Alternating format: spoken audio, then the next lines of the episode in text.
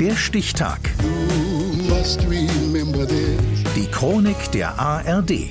8. Februar 1498. Heute vor 525 Jahren wurde laut einer Widmung an den Herzog von Mailand Leonardo da Vincis Bild Das letzte Abendmahl fertiggestellt. Silke Hennig.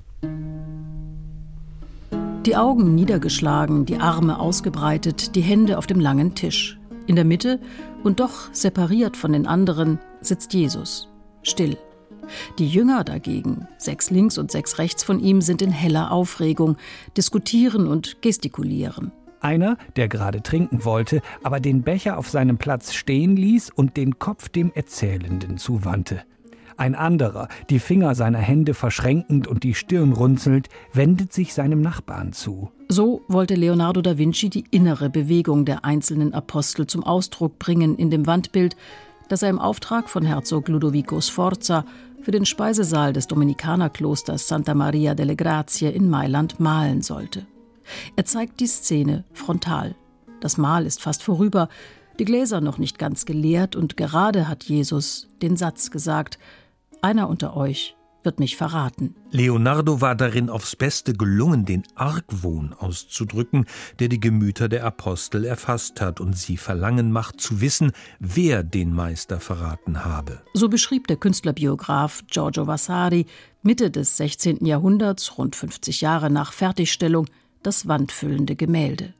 Leonardo hatte, wie immer, sehr lange dafür gebraucht, Vasari zufolge beschwerte sich der Prior des Klosters deswegen beim Herzog, der Maler musste sich erklären. Zwei Köpfe wären es, die ihm noch fehlten, der des Erlösers, nach welchem er nicht auf Erden suchen wolle und von dem er nicht glaube, dass er seiner Fantasie in jener Schönheit und himmlischen Anmut vorschweben könne, welche die menschgewordene Gottheit umkleiden müsse der andere sei der des Judas. Nach diesem letzteren indes wolle er suchen, und finde er ihn nicht, so bleibe ihm gewiss der des lästigen und unbescheidenen Priors. Der ließ ihn daraufhin in Ruhe. Mit den Mitteln der Zentralperspektive verlängerte Leonardo gewissermaßen den Speisesaal der Mönche in den Bildraum hinein. Die mathematische Konstruktion dieser Perspektive war neu. Im Haupt Christi finden wir sogar in der Schläfe noch ein Loch, in dem ein Nagel eingeschlagen war, der als Ankerpunkt für die Konstruktionslinien gedient hat. Erzählt der Kunsthistoriker Alexander Linke. Der Aufbau des Gemäldes ist eben so, dass es nach einem zentralperspektivischen Konstruktionsschema aufgebaut ist. Damit wurde Leonardos Abendmahl ein Meilenstein der Renaissance-Malerei.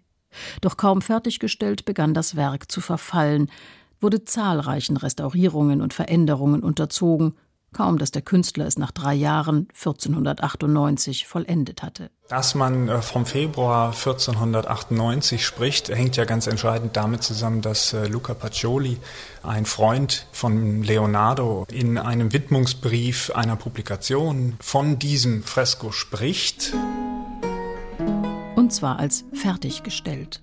Bei der Publikation des Mathematikers Pacioli übrigens handelte es sich um eine Abhandlung über ästhetische Proportionierung, illustriert von Leonardo, dessen Abendmahl genau jene Berechnungen seines Freundes zugrunde liegen.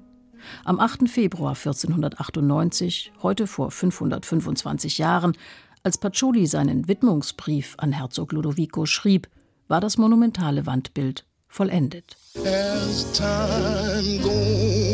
Der Stichtag. Die Chronik von ARD und Deutschlandfunk Kultur. Produziert von Radio Bremen.